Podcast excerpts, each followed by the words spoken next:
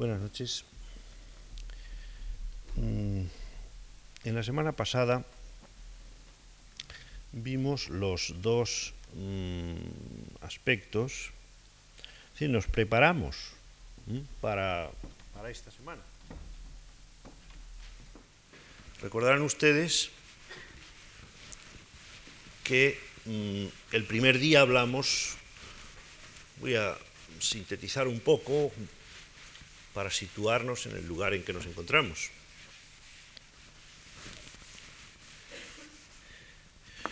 El primer día nos eh, hablamos de la expresividad, es decir, aludimos a una diferencia entre expresividad y poeticidad, diciendo que la expresividad es un sine qua non que tiene que ver con la estructura material, con la estructura verbal del texto, pero que la poeticidad,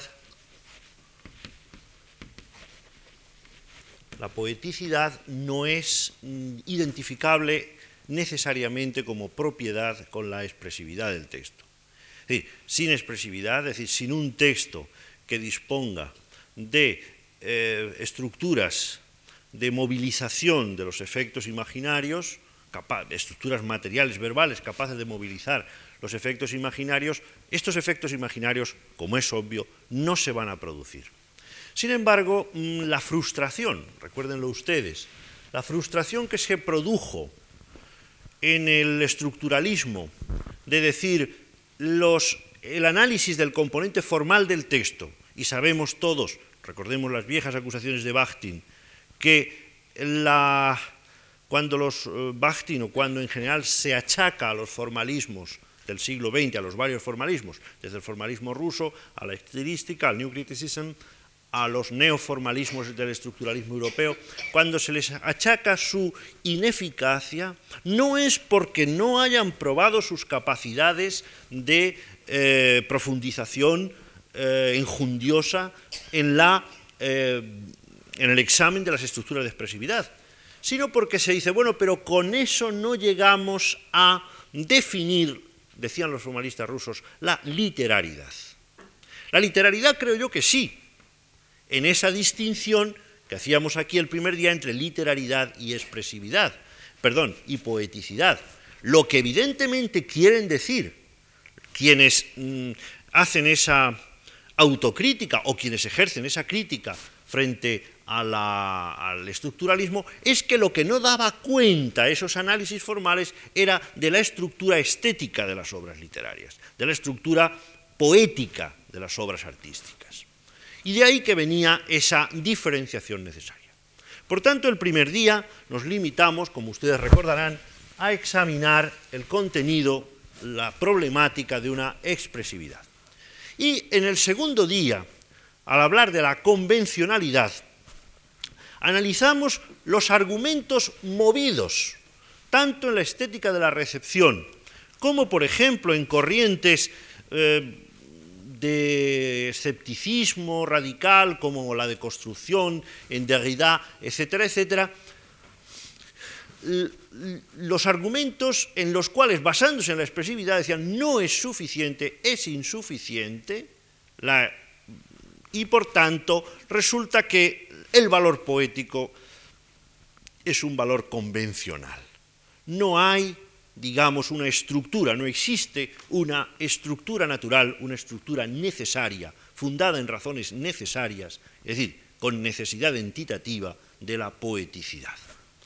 Bien, enos aquí pues hoy, digamos, en el, después de haber analizado el segundo día el problema de la convencionalidad y de haber manifestado, como yo hice, mi confianza en la existencia de valores poéticos así, es decir, de universales estéticos en movilizados, o sea, que se mueven en el espesor psicológico, en el espesor imaginario del texto, pues entonces enos aquí ya en situación hoy y el próximo jueves de dar cuenta ya de eh, la fisonomía concreta de esos, mm, la estructura literaria, la estructura antropológica concreta de esos eh, valores que crean la poeticidad. Hoy vamos a comenzar con eso. Mm, por cierto que tendríamos que, eh, propondría yo, remodelar la eh, propuesta de título de esta conferencia. Eh, primero hay una, mm, bueno, hay alguna errata, pero sobre todo yo querría empezar por lo prometido, pero para ampliar mucho más, con el fin de que nos concentráramos el jueves próximo en la universalidad, es decir, en la globalidad, en el valor natural, en la estructura natural de los objetos estéticos. Yo propondría hoy el título, y así consta en el resumen que ustedes tienen, el título de esta tercera conferencia, esta tercera lección, de la ficcionalidad fantástica a la poeticidad imaginaria.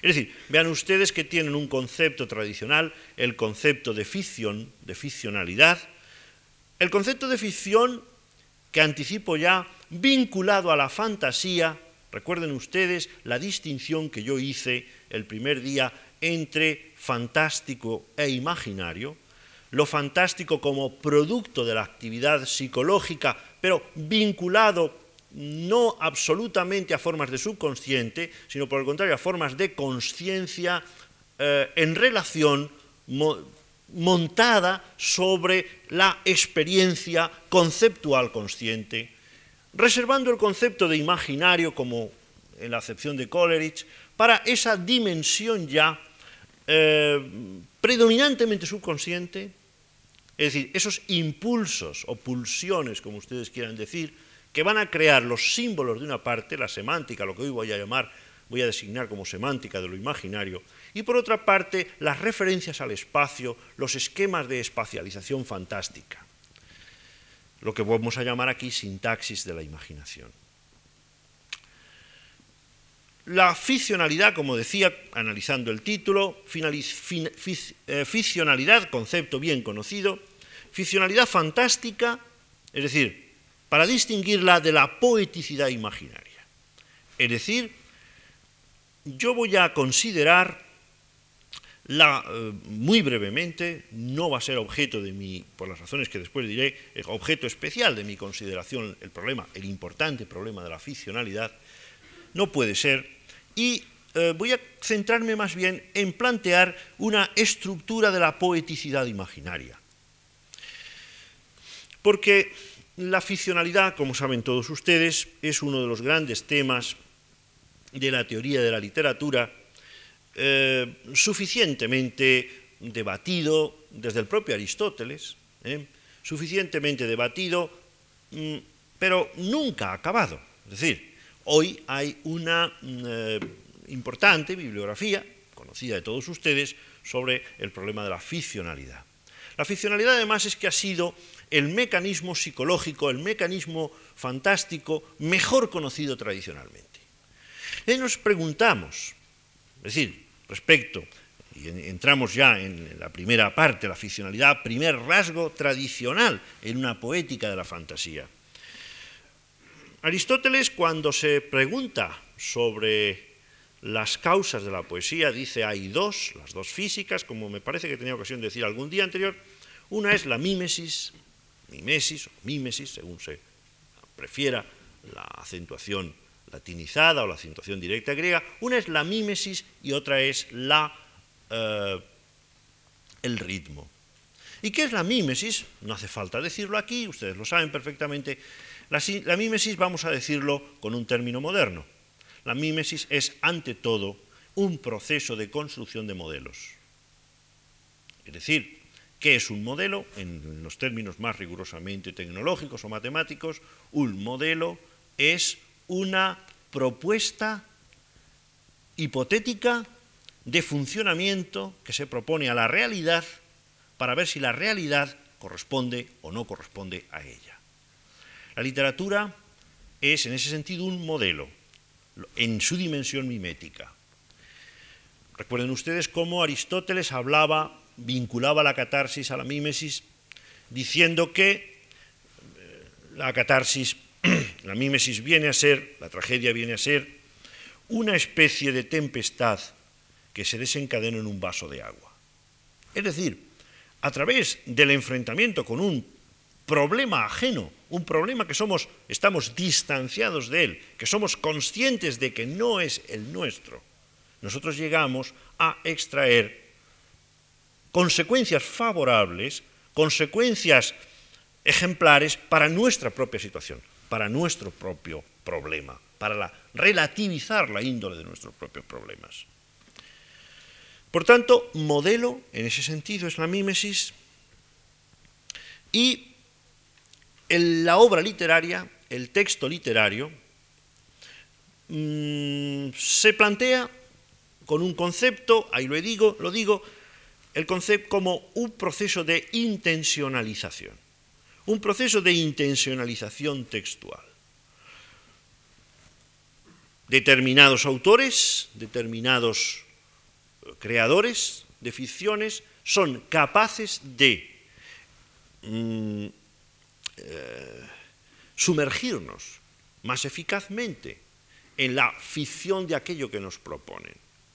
Piensen ustedes, por ejemplo, eh, la magia de un Galdós en Fortunata y Jacinta, o la magia de un Clarín en la Regenta.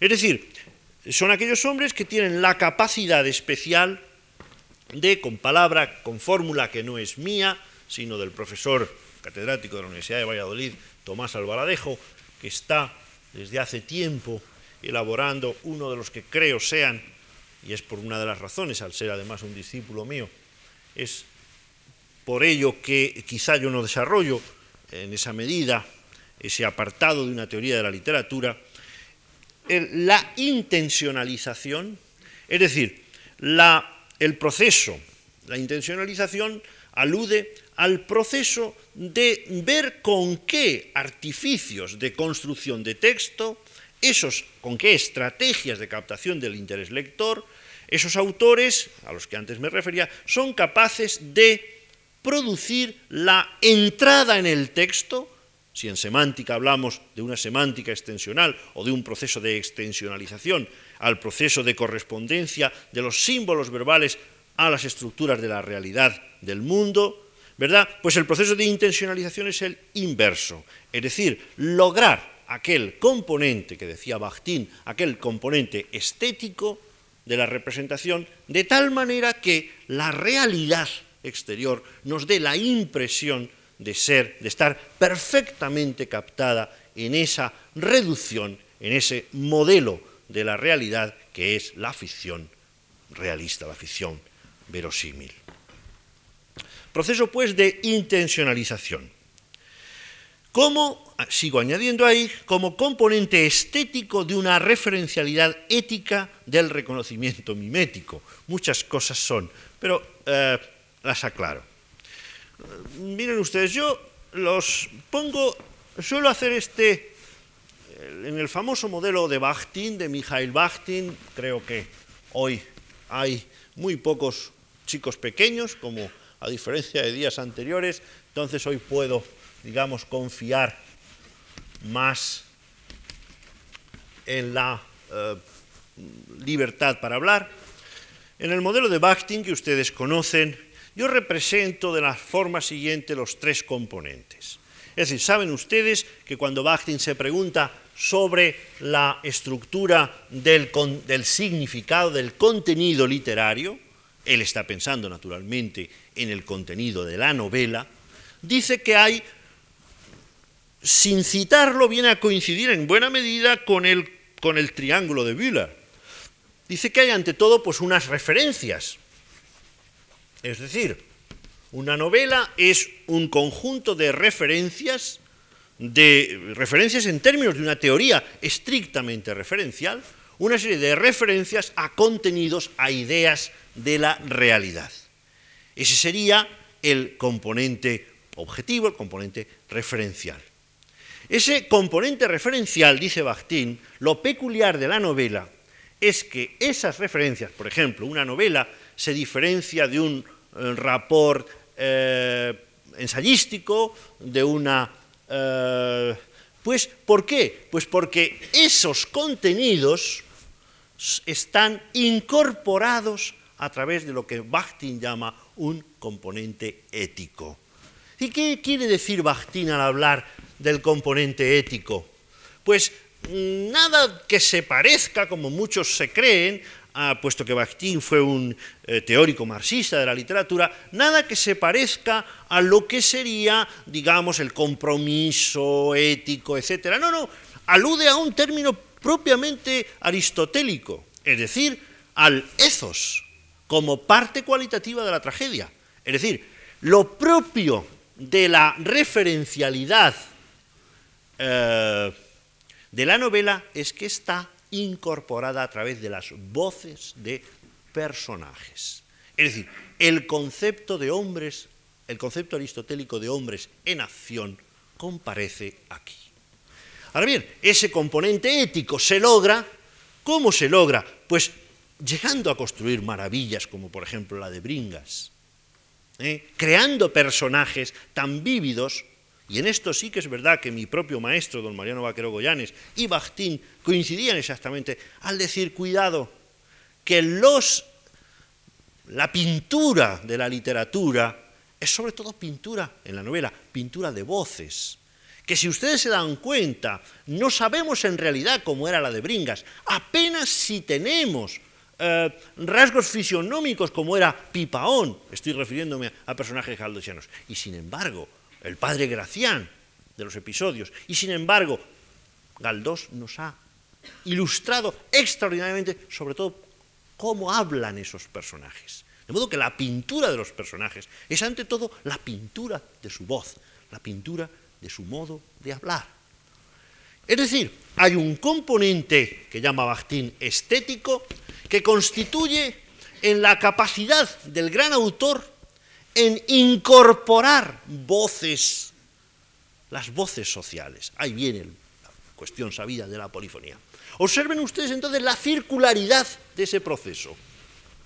La circularidad de ese proceso, es decir, la gran novela es aquella en la que el componente estético, es decir, lo que Albaladejo denomina el proceso de intencionalización de las referencias exteriores, se produce de tal manera que logramos que la novela sea representativa de voces sociales, de voces de personajes que a su vez en su conjunto representan la polifonía social.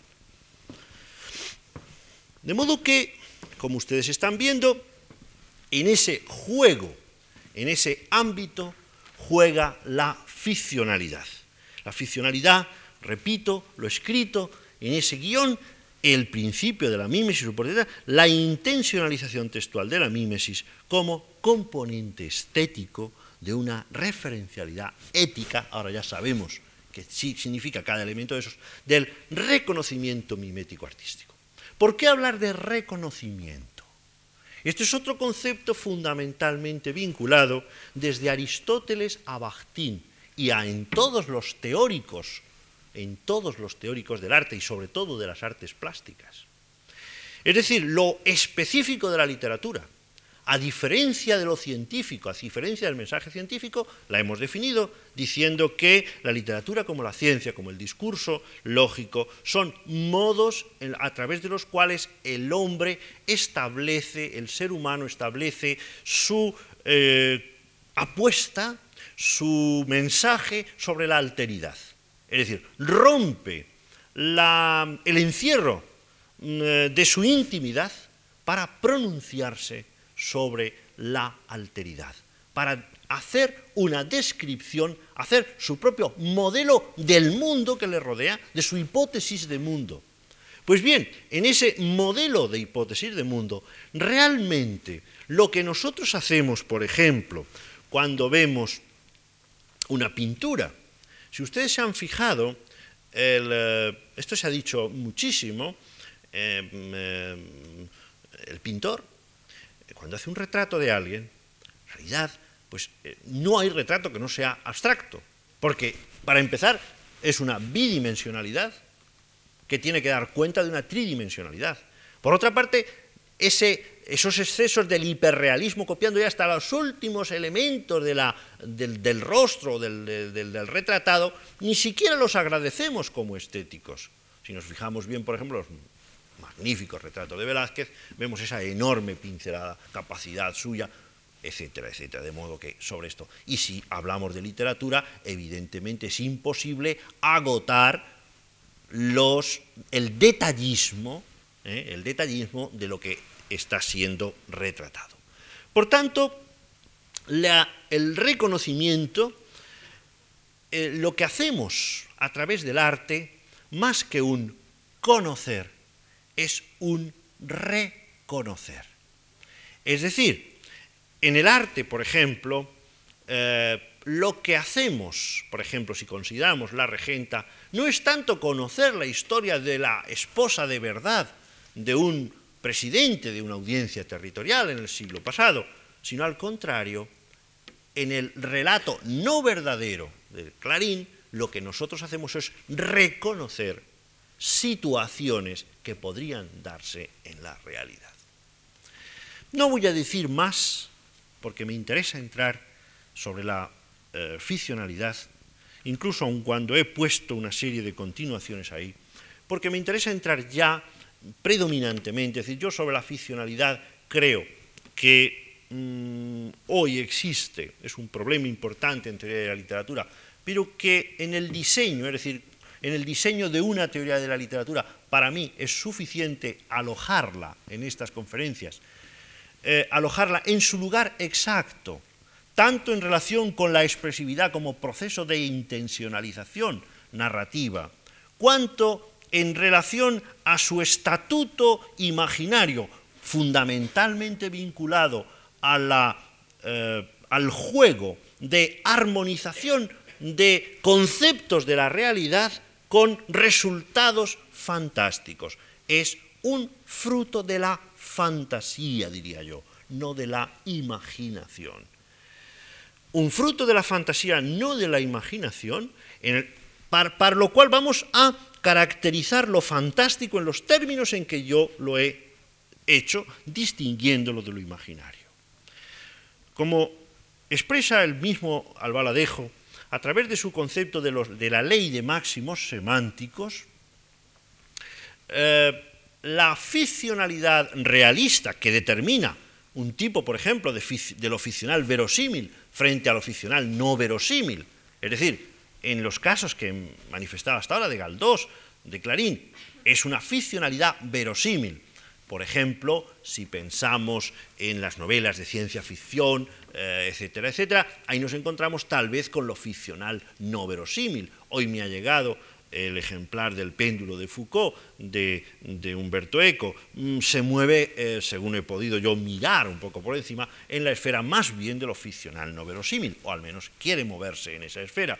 ¿Dependiendo de qué? Pues precisamente dependiendo de la conjunción entre el componente de fantasía, el componente fantástico, y aquellos datos conceptuales de la realidad que lo anclan en la referencialidad conceptual.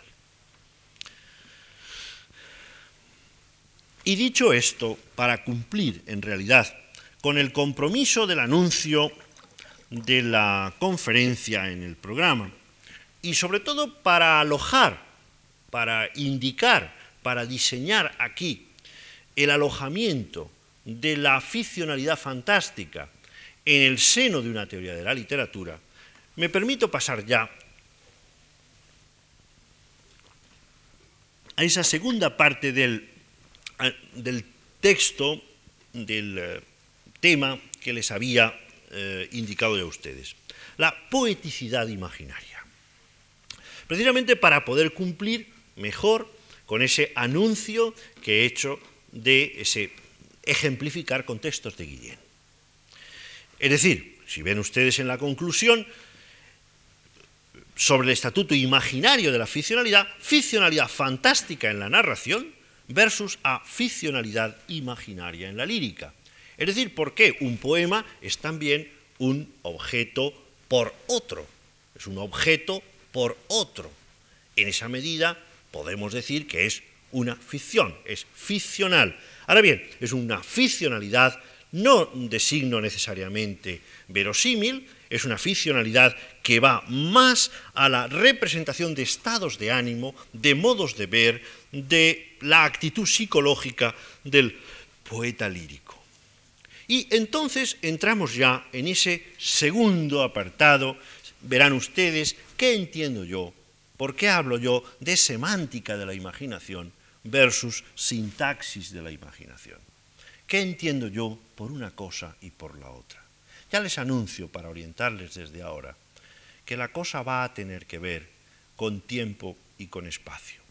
Les dije a ustedes que las categorías, en último término la poeticidad, sirve, nos implica tan, eh, eh, digamos, eh, llamativamente, porque sirve la expresión de esas dos grandes coordenadas en las que consciente o inconscientemente discurre el proceso de nuestra orientación entitativa en el mundo, tiempo y espacio.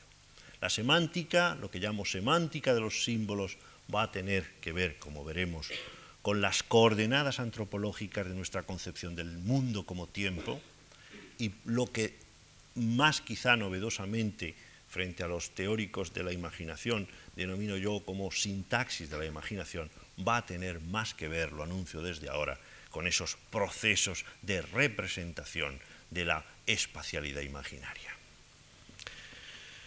Empezando por la primera, poética de los símbolos y de los mitos, la semántica imaginaria.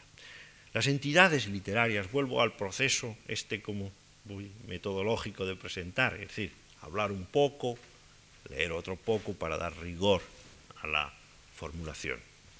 Las entidades literarias, las ficciones y personajes del texto son recubrimientos miméticos o conceptuales de formas simbólicas puras y de mitos narrativos.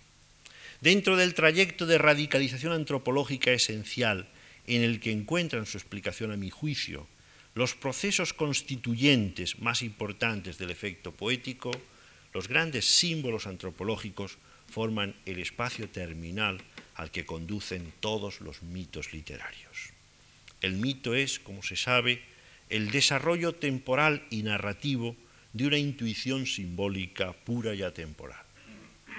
Es una historia que desarrolla la comprensión del símbolo. Los símbolos son, por tanto, como los personajes y los paisajes de la narración, los integrantes de una semántica de la imaginación. Ellos consolidan los valores, fíjense ustedes, por ejemplo, ¿por qué digo yo? Voy a anticipar una cosa que, sobre la que después veré. ¿Por, qué estoy hablando aquí de semántica, de contenido semántico? Miren ustedes, en, la, en el esqueleto, en el último análisis de todo mito, de todo símbolo, hay siempre una, eh, un revés, digamos, hay un, esqueleto eh, espacio-temporal. Por ejemplo, el mito de la ascensión o el mito del descenso, o los dos combinados. Es decir, nos sentimos, todos queremos ascender, concebimos la salvación normalmente como ascenso, no sé qué pensarán los submarinistas, pero los que somos de, secano concebimos la salvación siempre como ascenso y por el contrario eh, la depresión, el final, lo que, eh, como descenso. Bien, cuando hablamos de Orfeo y lo pintamos de determinada manera y le dotamos de determinado desarrollo histórico, desarrollo de historia, contamos una historia de cómo quiere recuperar Eurídice, etcétera, etcétera. Lo que estamos contando en realidad es la historia del hundimiento, del abismamiento.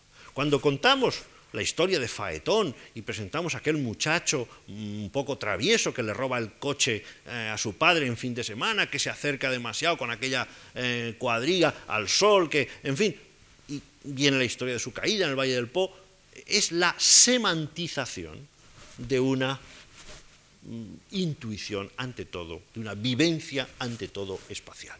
Es por eso por lo que yo hablo aquí a propósito de los símbolos y a propósito de los mitos, de una semántica de la imaginación. Los mitos, los símbolos, consolidan los valores significativos de la construcción fantástica del texto. Los símbolos se alojan en el espesor imaginario del texto, en el espacio impalpable inducido por las formas del esquema material. Sin embargo, debe rehuirse la tendencia a concebir ese espesor imaginario como un espacio ficticio puramente hipotético. Por el contrario, el que llamo espesor imaginario de los textos artísticos tiene la misma responsabilidad en la entidad general de los mismos como mensajes, tiene la máxima responsabilidad en la entidad general de los mismos como mensajes estéticos, sentimentales e imaginarios.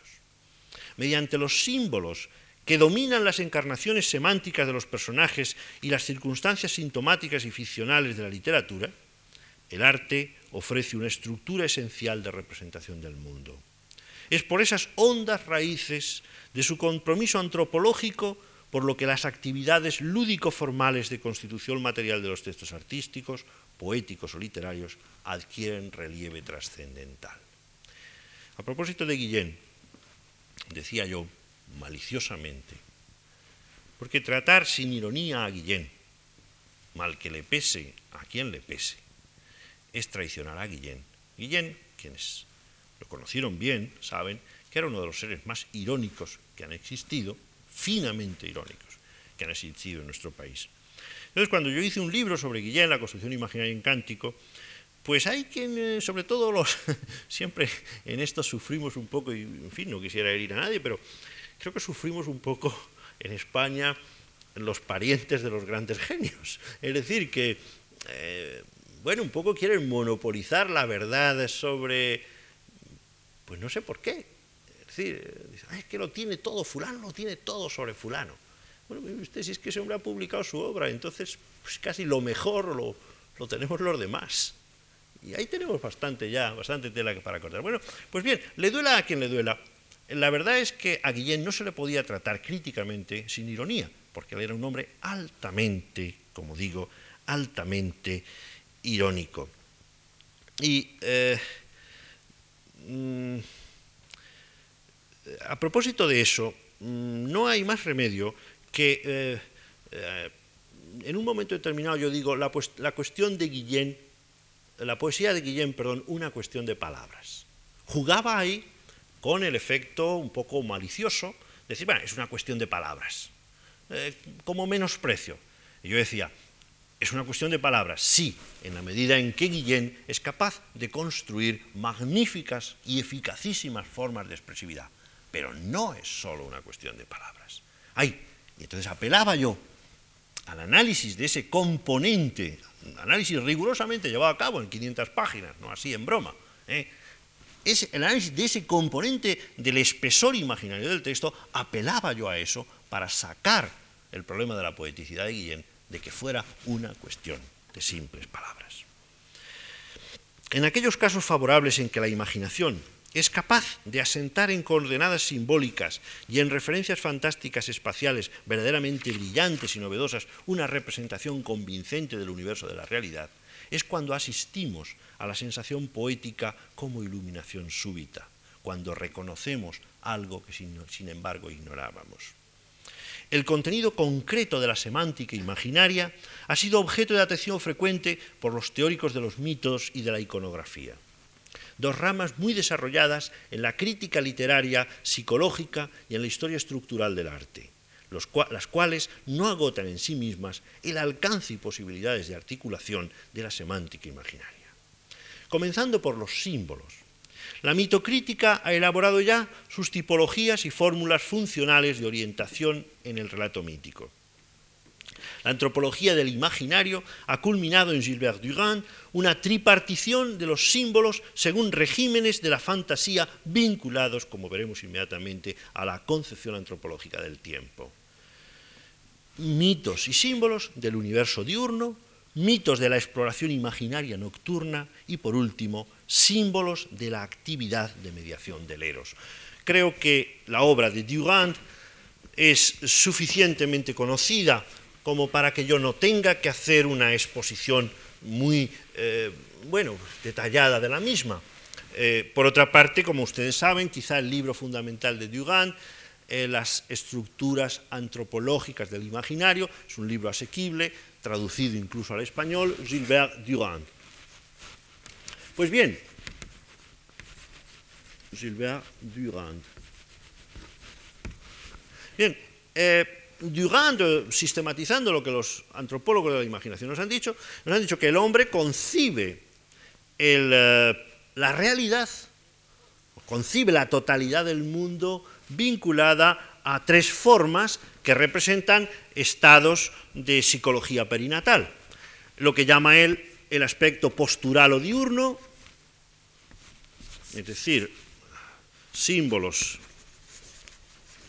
sistema de símbolos o regímenes simbólicos, mejor, regímenes simbólicos, diurno o postural, que tiene que ver con nuestra captación y representación del mundo.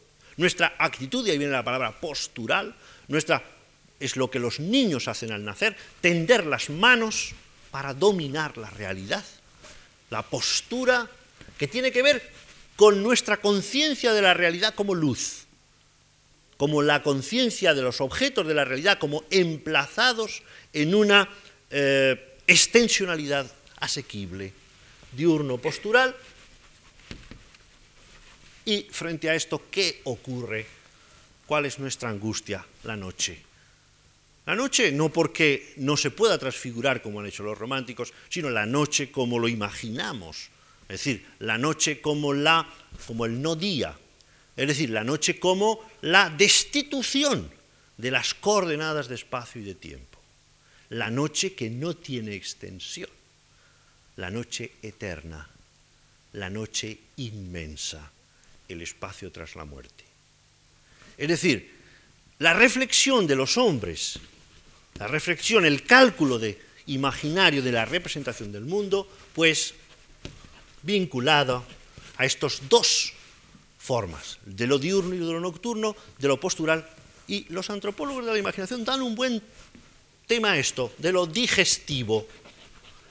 Nada más parecido a ese caos donde fracasa todo proyecto de medir y de contar, que el cálculo, nuestra intuición de eh, nuestro espacio digestivo, nuestro propio espacio digestivo. En lo diurno, el tiempo es, como decía Quevedo, eh, su medida, la cuna y la sepultura. Percibimos en el tiempo, pero bajo la conciencia de que el tiempo de esa percepción tiene una duración determinada. Guillén, en Cántico, hizo uno de los esfuerzos más tenaces que se han conocido en la literatura española, precisamente por exaltar, en Cántico digo yo, por exaltar la plenitud temporal como hipótesis de trabajo, como hipótesis ética incluso. Lo nocturno es la amenaza de destitución del tiempo y de la conciencia de espacio. ¿Y cuál es el tercer régimen? El copulativo o amoroso.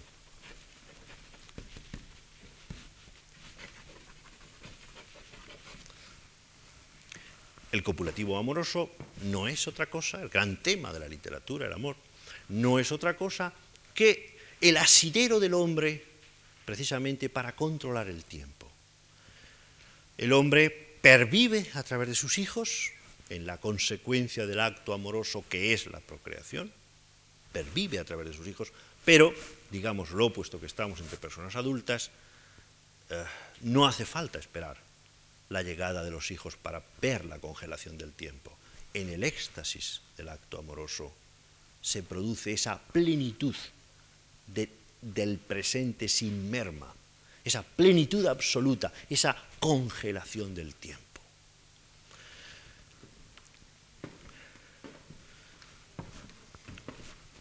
Los símbolos que los antropólogos y los poetas, los poetólogos han estudiado, tienen que ver con ese triple esquema de la visión del mundo.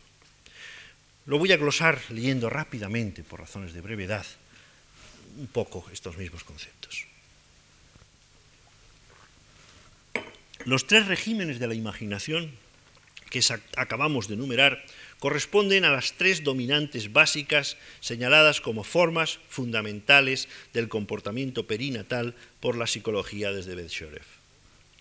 La representación imaginaria diurna corresponde a la dominante postural, en virtud de la cual se establece la conciencia perceptiva de la alteridad, por relación a la propia tensión del yo hacia el mundo. Corresponde con las funciones de relación. Recuerden ustedes, funciones de nutrición, digestivo, funciones de relación postural, funciones de reproducción amorosa. corresponde, digo, con las funciones de relación del individuo con la realidad que constituye su entorno. El árbol, la lanza o la espada son formas simbólicas elementales que expresan esta conciencia de la identidad emplazada en el mundo como entorno. La dinámica extrovertida del poder, de la luminosidad y del discernimiento son formas emocionales vinculadas a estos símbolos. El universo nocturno se corresponde con la dominante digestiva. La vivencia de las propias cavidades internas es la forma de intuición inasequible de unos espacios inexplorables, irreductibles a, verificación postural. Análoga a la vivencia de la propia interioridad digestiva como caos, inabarcable por la experiencia postural, en la representación imaginaria de la noche absoluta como tiniebla espacial excluida a medida de la luz. El escudo o la copa son símbolos rectores que lo representan. El cálculo imaginario de la eternidad como desalojamiento absoluto del tiempo es el objeto que se ofrece bajo estas actividades de representación imaginaria. Caben en ellas las formas mm, más encendidas de la apuesta, estoy hablando en términos generalizando los términos de la teología pascaliana. Caben en ellos, digo, las formas más encendidas de la apuesta como proyección metafórica de las formas de experiencia diurna. La llama de luz viva en la iluminación mística de San Juan de la Cruz es una de sus posibilidades. También lo son los proyectos encendidos en la imaginación romántica de Novalis del Fóscolo de Young. El deslumbramiento luminoso del día y de la realidad, cuando reviste fórmulas absolutas, alienta un escepticismo como privación de las capacidades de cálculo imaginario en las tinieblas de la noche, zozobra de un amuno e inquietud irreductible de Jorge Guillén. Inquietud irreductible de Jorge Guillén. Yo le conocí ya a Guillén, como les, durante años vivimos, fuimos vecinos, eh, llevamos esa vida de personas que viven casi en casas contiguas y persona que le admiraba profundamente. Ya le conocí en una eh, profunda, eh, que su cortesía con el visitante ocasional no dejaba ver nunca, una profunda inquietud irreductible ante el cálculo de la muerte. El espacio constituye el sustento, vayan ustedes el juego, de la otra gran coordenada. El espacio constituye el sustento esencial y existencial de la imaginación diurna. El tiempo la mide y anula a la vez bajo la amenaza de liquidación y de final. El espacio de la existencia está determinado bajo medida de tiempo y todos los movimientos fantásticos espacializan la orientación existencial del hombre implican la realidad de la relatividad diurna. La actividad copulativa del Eros, en recuerden ustedes el poema Anillo, por ejemplo, en Cántico,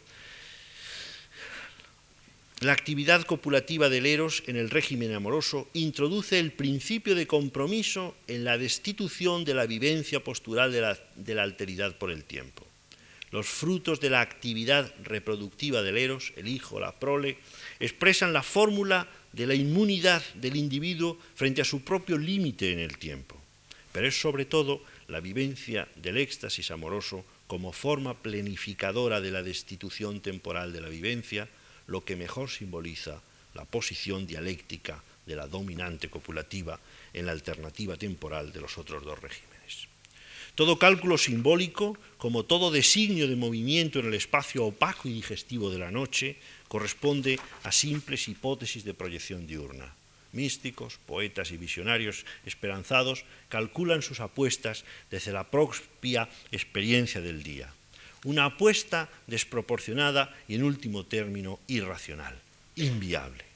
El tiempo, escala humana de la experiencia diurna, queda abolido en los accesos de la noche y el espacio se conglomera e indistingue en su espesor informe, impenetrable.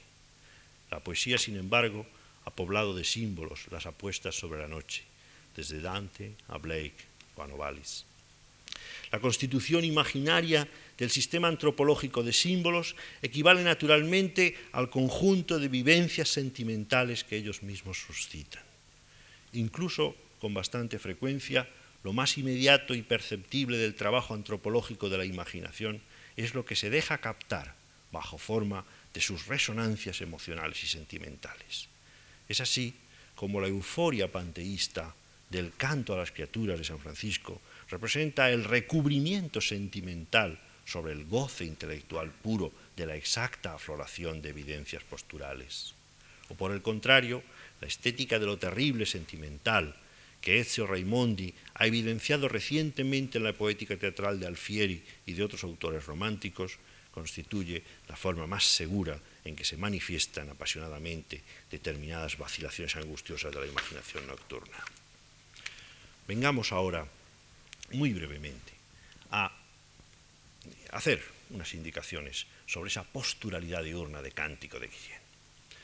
La crítica tradicional sobre Guillén ha establecido con excesiva, excesiva regularidad y cierta propensión al exclusivismo el principio del posturalismo optimista y diurno como razón fundamental del ser poético de Cántico. Así es, en efecto, pero no olvidemos que cada día de Cántico, cada uno de esos cinco momentos de plenitud diurna, está orlado antes y después, inmediatamente, explícitamente, por una angustiosa salida y entrada en el sueño, en la noche. Es así, no obstante, hay una voluntad, hay una exigencia, hay una ascesis, hay incluso una reserva de Guillén, que como ustedes saben también como yo, componía poemas de clamor, que iban a ir a clamor simultáneamente a que acababa las últimas ediciones de Cántico y reservaba los poemas más diurnos y optimistas para Cántico. Es así como se han acuñado, bajo esa imagen, felices y expresivos lemas críticos sobre cántico, en expresiones como existencialismo jubiloso, realidad luminosa, etc. Cántico es, desde luego, ese recorrido de atenta exploración que, por ejemplo, Manuel Alvar ha eh, puesto de relieve, en la realidad más visible y tangible, capaz, no obstante, de vibrantes revelaciones para una contemplación sensitiva e inmanente. Permítaseme simplemente como homenaje, leer dos textos. No vamos a entrar en su análisis. Su propia evidencia corrobora eh, los alcances de esas capacidades de expresividad diurna de Guillén. Ciudad de los estíos. Ciudad accidental de los estíos, damas sobre luz bajo azul. Sedas, extremas sedas insinúan, esquivan ángulos fugitivos resbala en su riel la recta, corre, corre, corre a su conclusión. Ay, la ciudad está loca de geometría o oh, muy elemental. Con toda sencillez, es sabio agosto, vértice, fatalidad sutil. Por una red de rumbos, clarísimos de tarde, van exactas delicias, y a los rayos del sol, evidentes, se ciñe la ciudad esencial. O bien, eh, una décima, no podía faltar, tratándose de eh, sobre la posturalidad de cántico, dedicada a Juan Ramón Jiménez, además, en un momento de buenas relaciones, la rosa. Yo vi la rosa, clausura primera de la armonía tranquilamente futura. Su perfección sin porfía serenaba al ruiseñor, cruel en el esplendor espiral del gorgorito, y el aire ciñó el espacio con plenitud de palacio y fue ya imposible el grito. Pero Cántico, más allá quizá de las intenciones de los críticos, juzgando sobre su optimismo diurno más evidente, es una obra donde la gravitación del tematismo nocturno resulta indescontable para su interpretación. Ya lo hemos dicho antes. La noche aparece, precisamente por eso es completo cántico. Si no quitamos nada a cántico hablando de su nocturnidad.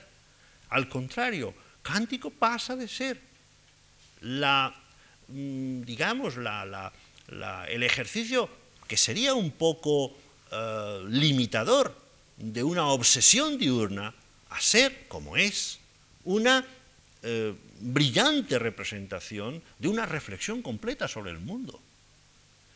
La noche aparece como la orla distintiva de la claridad diurna y de la empresa de reconocimiento postural del hombre, anunciando lo que va a ser clamor.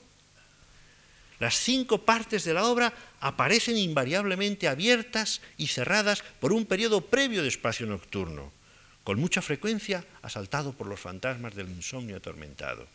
E incluso la mención directa de la muerte y del vacío total en el cálculo de la eternidad tampoco faltan. Vean ustedes el ejemplo, muerte a lo lejos. Alguna vez me angustia una certeza y ante mí se estremece mi futuro. Acechándolo está de pronto un muro del arrabal final en que tropieza la luz del campo. Mas habrá tristeza si la desnuda el sol. No, no hay apuro todavía. Lo urgente es el maduro fruto. La mano ya lo descorteza y un día entre los días el más triste será. Tenderse deberá la mano sin afán, y acatando el inminente, poder diré sin lágrimas, embiste, justa fatalidad, el muro cano va a imponerme su ley, no su accidente. Mucho habría que decir más, pero el tiempo corre. Vengamos ahora a la consideración de lo que hemos denominado la sintaxis espacial, el juego del tiempo. Para que se orienten ustedes para dónde quiero ir yo, con lo que lea después. Miren ustedes, cuando yo me puse a hacer el libro sobre Guillén, ese libro gordo, yo sabía únicamente que quería hacer un libro sobre un hombre a quien consideraba mi amigo, sobre una obra que, me maravillaba, que había leído durante años sin ningún prejuicio crítico. Había tratado de entenderla, de entender al hombre por entender la obra. Es decir, no aparecía aquí, lo que va a aparecer dentro de un momento en la pizarra, no era un prejuicio que obraba en mí cuando empecé el libro, a hacer el libro sobre Guillén.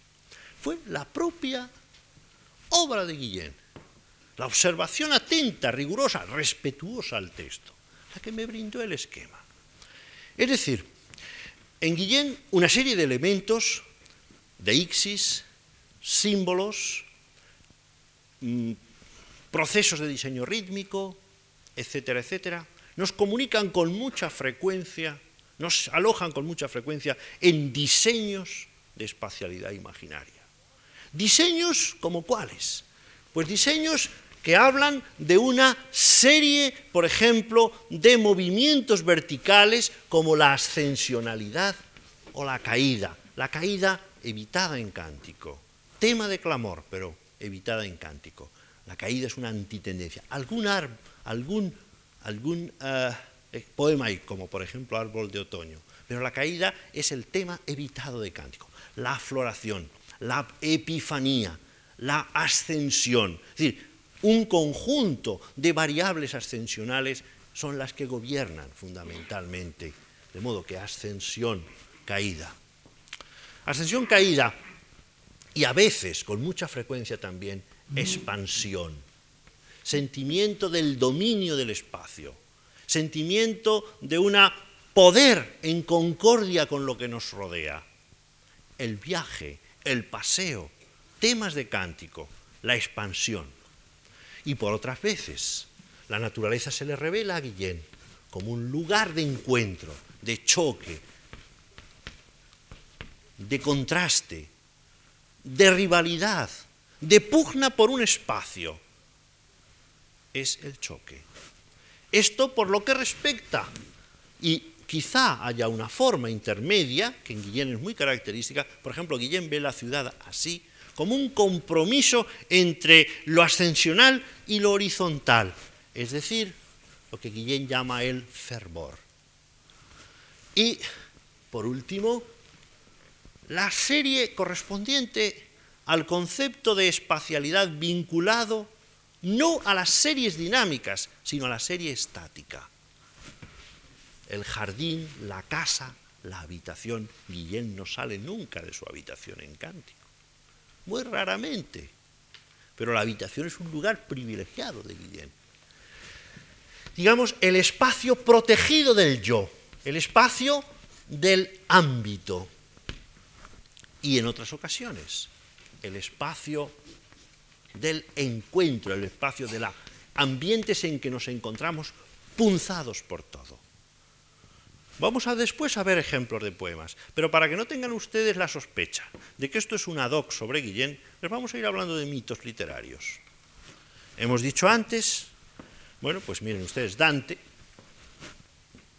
cielo, infierno, Ícaro, Orfeo. El viaje, no lo tengo que decir, se ha dicho siempre que toda una gran cantidad de novelas es la historia de un viaje. Pero vamos a los primeros mitos fundacionales de la literatura. La Iliada, perdón, la Odisea, el recorrido domo negativo y domo positivo de Ulises. Y el ejemplo de confrontación polémica, la Iliada. Y así sucesivamente. Aquí nos encontraríamos Cervantes, anunciando algo de lo que voy a decir mañana. La venta, el bosquecillo, el Palacio de los Duques, la Casa del Hidalgo. La venta, sobre todo, espacio carnavalesco, espacio protegido. La Mancha, el campo seco, duro, árido, espacio a la polémica, espacio a la aventura sin ventura. De modo que no se trata, como ustedes ven, son formas, sentimientos de representación del mundo como espacio que sugiere Cántico de Guillén, pero que los encontramos por doquier en los mitos literarios. Voy a ir muy rápido ya para ejemplificar todo esto. Detengamos ahora en los aspectos de lo que podría denominarse como sintaxis de la imaginación. Y más con, esto es una, así como por ejemplo yo pongo poco, es decir, que poco es lo que pongo yo cuando hablo de los regímenes imaginarios o los regímenes simbólicos, son cosas dichas ya por los mm, psicólogos de la imaginación, por los antropólogos. Aquí sí, ¿eh? en esto de la espacialidad sí que fue una insistencia mía, muy eh, querida en los últimos años. No quiero decir que yo sea el último, el único. Me he encontrado con cosas de Lotman ahí también. He encontrado naturalmente con cosas de, de Northrop Frye, esa intuición de lo espacial como importante. Hoy nadie puede tener ya una intuición verdaderamente importante en crítica, después de tantos siglos de crítica, pero en definitiva sí que quizá uno de los recordadores fundamentales de la responsabilidad de lo espacial en este sentido haya sido yo. Uno de los más recientes desarrollos de la poética del imaginario, entre los que yo conozco, es la propuesta porque Jean Burgos, en un libro que se llama une poétique de l'imaginaire, publicado en Seville en 1982, habla de una sintaxis del imaginario, pero lo hace de una forma más ortodoxa que yo, de otra forma.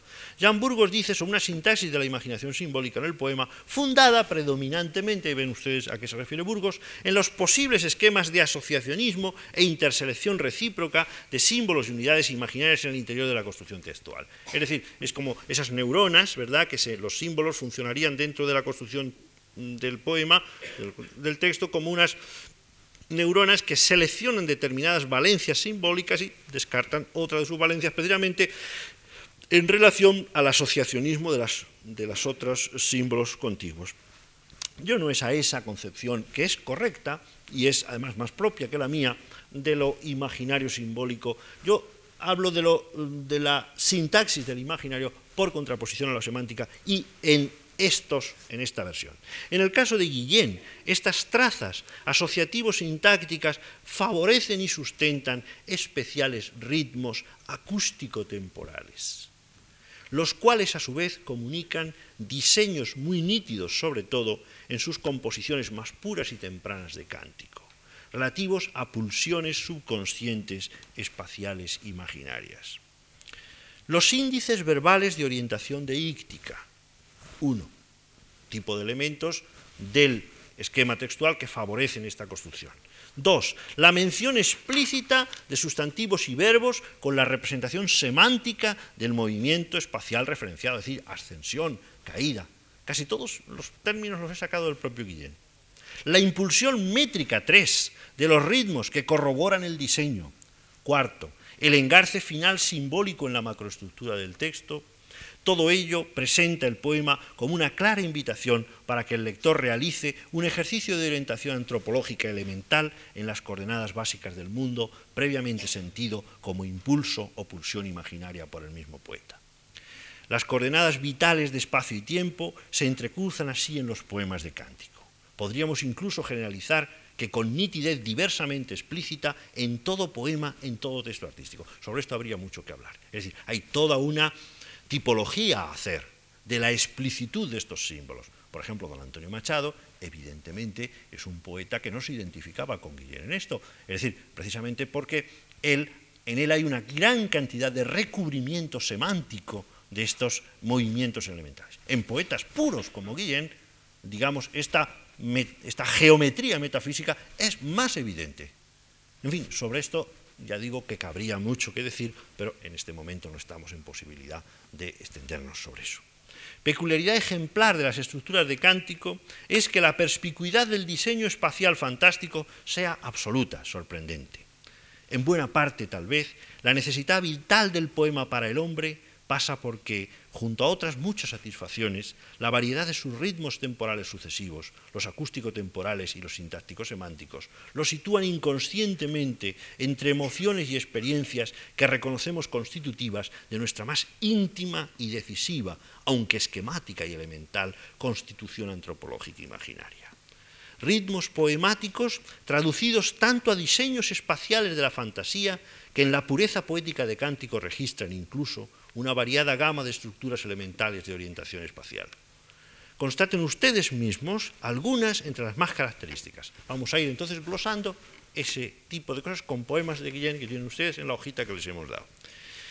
Señalemos en primer lugar aquellos movimientos que se refieren a una serie dinámica entre los que el vertical de ascensión, afloración, manifestación y epifanía resulta el que lidera, sin posible duda, el universo de sensaciones imaginarias comunicadas en cántico. Sin detenerme por brevedad en el análisis pormenorizado de los constituyentes textuales, inductores del impulso imaginario, antes los he mencionado, creo, ustedes están, son personas profesionales ya adultos, eh, profesionales muy sólidos, quiero decir, en su inmensa mayoría, están ustedes en condiciones de identificar en el texto dónde están esos cuatro géneros de índices textuales que producen la, la sensación imaginaria. Creo que la ascensión, por ejemplo, resulta nítidamente perceptible en una composición ejemplar como es árbol de estío. Vean ustedes, todo el árbol, símbolo, irguiendo está su ansia de la raíz al canto. Se remontan hacia la confidencia del susurro las hojas. Por el viento del estío adorable se encumbran los deseos. Existe también en la poética de Guillén el inverso movimiento de abismación y de caída, sensible en la composición casi inmediata a la anterior. Árbol de otoño, bien que la sensación imaginaria de caída sea mucho más rara en Cántico, constituyéndose como un verdadero ejemplo de antitendencia. Por tanto, no ponemos ejemplo de esto. El dinamismo de la espacialización horizontal presenta las formas de espacialización, bueno, horizontal mm, si nos referimos al plano, o bien espacial en general si nos referimos al volumen, presenta formas de espacialización imaginaria bajo el esquema de la expansión patente en el poema Sombra de Estío. Contrasten ustedes todos los índices de diseño espacial y verán cómo cambian ahora a la sensación esa de expansión. Todo el prado tiende en torno a su centro la acción de un puro espacio. Desde el centro, tan exenta es la copa que aparece a lo lejos, y la copa recoge sobre el césped su lejanía en sombra. Césped libre, con tanta desnudez a la amplitud asiste. Desnudez, soy del árbol, estío, sueña toda mi sed imagen de expansión que bajo el diseño de viaje, paseo o itinerario sirve una de las estructuras privilegiadas a los recorridos de exploración diurna de Guillén en los poemas más extensos y discursivos de Cántico. Pero no siempre el dinamismo en el plano resulta de lenta y progresiva afirmación. Cántico registra asimismo el contraste polémico de los elementos, el movimiento excéntrico, el encuentro de masas en oposición, el choque, como ilustra ejemplarmente el poema La tormenta Víspera, colmo torpe se resquebraja. Van en busca de otro mar en váter de rebotes, de bronce en bronces. Lívidos gritos lanza a los seres el espacio, presiente sus límites perdidos. Tinieblas en acecho, cárdeno sobresalto, choques, choques de pasmos, deslumbran a unos cielos, fugados que se huyen, y se arrojan instantes atónitos de mármoles mártires de las lumbres. Una luz resucita, desnudos, silvos, sesgos arrebatan lo incierto. Víspera, viva, viva. La expresión simbólica del inestable compromiso entre las dos direcciones hasta aquí comentadas la representa una modalidad de movimiento imaginario frecuentemente ensayada por Guillén para la expresión simbólica de la zozobra existencial, de la pura pululación de tendencias arrebatadas e incontrolables. El término de pululación y el término de férvido es de Guillén.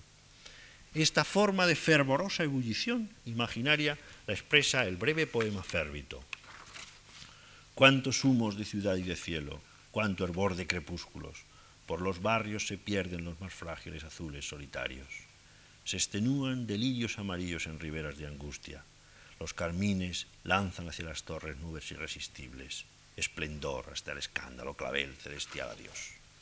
El fervor introduce regularmente en cántico el equivalente esquemático simbólico de la ciudad amenazante y de las muchedumbres, símbolos guillenianos del desorden entrópico, de la rebeldía en el orden natural, de la ignominia y del delito. Pero junto a la serie dinámica de la espacialización imaginaria, resulta fundamental en cántico la representación de los espacios acotados y abiertos en derredor del yo, se trata de la conocida simbología estática centrada en el círculo, espacio unas veces protector como ámbito positivo, espacio de refugio muy importante dentro de la simbología espacial de Guillén, la habitación, la casa, el jardín. Un fragmento de la composición que lleva el significativo título de Jardín en medio puede ilustrar la concepción textual de esta sensación imaginaria. Recuerdo brevemente Jardín en medio como jardín que fue de don Pedro Guillén, catedrático joven en la Universidad de Sevilla, esa Universidad de Sevilla que hay que imaginarla en los años 20, esa ciudad de Sevilla en los años veintitantos, tórrida en esos últimos momentos del curso hacia el verano, en la época de exámenes.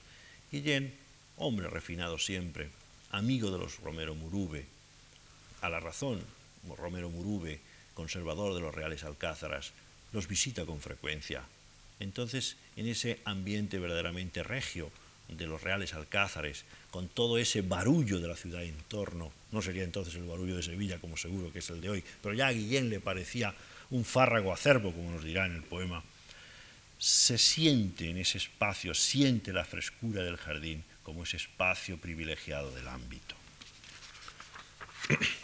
un fragmento solo, no hay tiempo de más. Ancho espacio, libre, césped, olmo a solos en el centro, con ahínco poseído, mi silencio. Mas otra vez he ahí recompuesto el discorde mundo en torno, tan ajeno. Por el aire flotan de un rumor suspensos muchos cruces de otras voces y otros genios. Ventura, ventura mínima, ¿quién te arrancará del hecho mismo de vivir? Vivir aún y el morir tan cierto. He ahí la realidad revuelta, fárrago acervo, y el jardín, donde un jardín, en el medio. Pero también la situación imaginaria de centramiento, y ya con, con la lectura de ese poema voy a acabar, que hemos sobrepasado todo el tiempo, pero también la situación imaginaria de centramiento conoce la expresión opuesta, la de cerco, espacio abierto de amenaza y estrangulamiento, con importante función simbólica para la significación del acecho al espacio diurno por las angustias de la ignición aniquiladora o de la invasión nocturna de la nada. Véase el poema Noche del Gran Estío. ¿Qué de amarillos conjura el hecho tu oscura ventura? Mi tacto siente amarillo, lo que ya sabe sin brillo.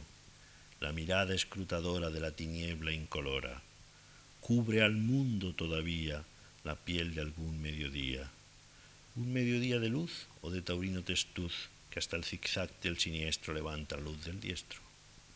Peor, la ignición de un caos.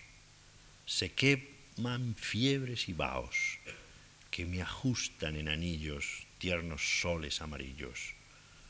Tanto día astral me acota de la huerta más remota, con su hueco la ventana, la más pomposa hortelana, y me punzan las estrellas con amarillas centellas.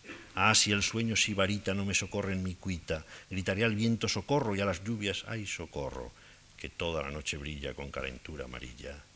Ay, amarilla, amarilla, ay, amarilla, amarilla. Bien. Vamos a dejarlo aquí.